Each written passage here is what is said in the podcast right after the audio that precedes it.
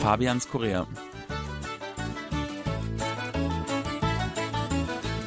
Herzlich willkommen, liebe Hörer. Es begrüßen Sie hier im Studio Fabian Kretschmer und Sebastian Razzalo, liebe Hörer. Für mich steht eindeutig fest, die Königin aller Fortbewegungsmittel in Südkorea ist der Hochgeschwindigkeitszug. Schneidig und elegant in der Form fährt der sogenannte KTX die meisten Hauptreisedestinationen an. Für uns ist das Grund genug, um ihnen eigene eigene Sendung zu widmen. Die erste Strecke des KTX, des Hochgeschwindigkeitszugs, wurde ja 2004 eröffnet.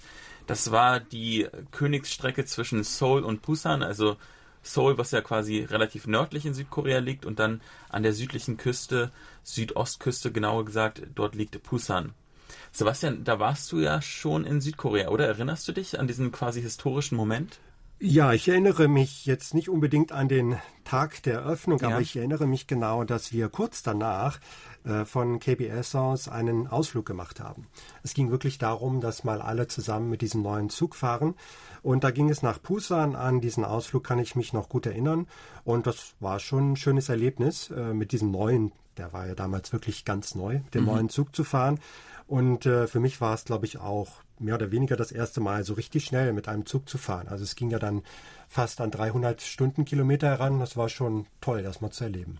Was ich ganz lustig fand bei der Recherche zu der Sendung, früher waren die Züge wirklich immer genau bei 300 und da man dann äh, auf einer ruckligen Strecke dann ein bisschen, äh, bisschen langsamer fährt, war die äh, kmh-Anzeige immer so bei knapp unter 300 und dann haben die viele ja, Meldungen von äh, Passagieren bekommen, dass man noch gerne 300 km/h fahrt, fährt. Seitdem ist es meistens jetzt bei 305 km/h, weil man quasi diese Grenze von 300 Kilometer äh, pro Stunde überschreiten will. Das ist wirklich ein Erlebnis. Man fliegt quasi über die Landschaft und kann trotzdem aber auch wirklich die Landschaft sehr gut genießen. Man kann ja aus dem Fenster schauen und hat dann die schönen bergigen, hügeligen äh, Landschaften, die sich ausbreiten. Meist scheint ja auch die Sonne in Korea. Also ich finde, das ist ein sehr schönes Erlebnis. Und vor allem ist es sehr zeiteffizient. Also nach Busan, wie viel hat man da früher gebraucht ohne KTX?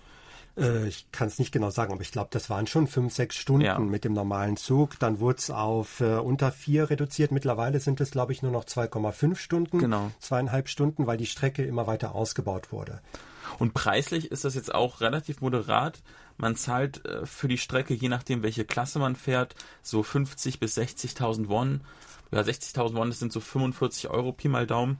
Das ist wirklich sagen relativ gut, vor allem weil die Preise bleiben ja eigentlich gleich. In Deutschland ist es so, wenn ich mich recht entsinne, dass wenn man kurzfristig einen Zug buchen will, dass es dann auch schnell mal sehr teuer werden kann.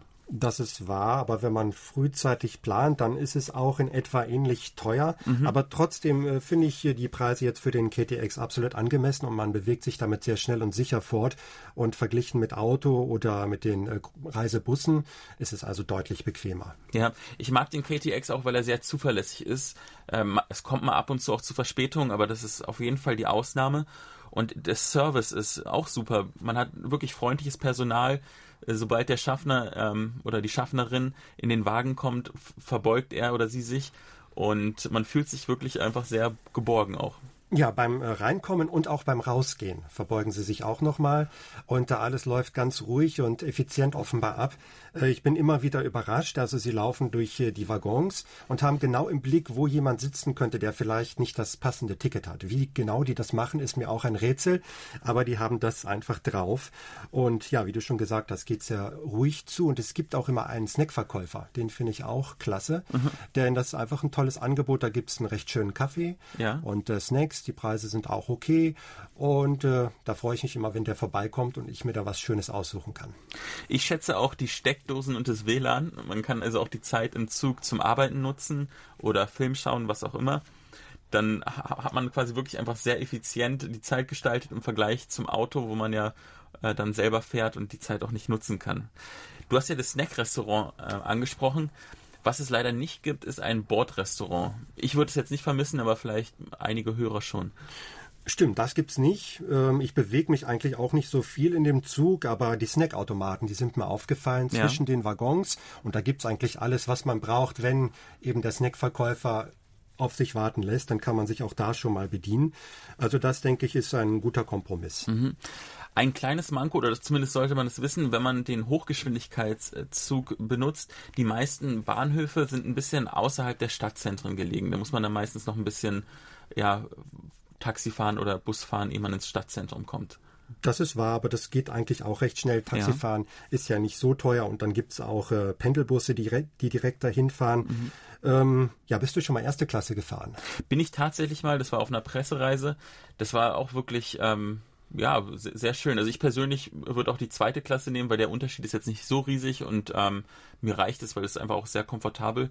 Aber klar, die erste Klasse, ähm, das ist auch ein Erlebnis und so viel teurer ist es nicht. Ja, man wird dann nochmal extra bedient. Da kommt also wirklich nochmal jemand zu einem. Dann kriegt man eine Zeitung angeboten genau. und äh, Snacks und ein Getränk, eine Flasche Wasser. Ich habe das auch einmal gemacht und das war, glaube ich, eine der schönsten Zugfahrten meines Lebens. Frühmorgens, erste Klasse von Gwangju nach Seoul und es hat geschneit. Und der Zug ist also mit seinen fast 300 Sachen durch die Schneelandschaft gebraust. Mhm. Und ich saß äh, fast allein in der ersten Klasse. Das war ein ganz tolles Erlebnis. Erlebnis.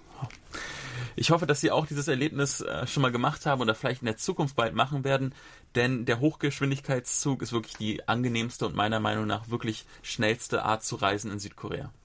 Da stimme ich dir zu, absolut zu empfehlen. Bis zur nächsten Sendung. Es verabschieden sich Fabian Kretschmer und Sebastian Ratzer. Auf Wiederhören.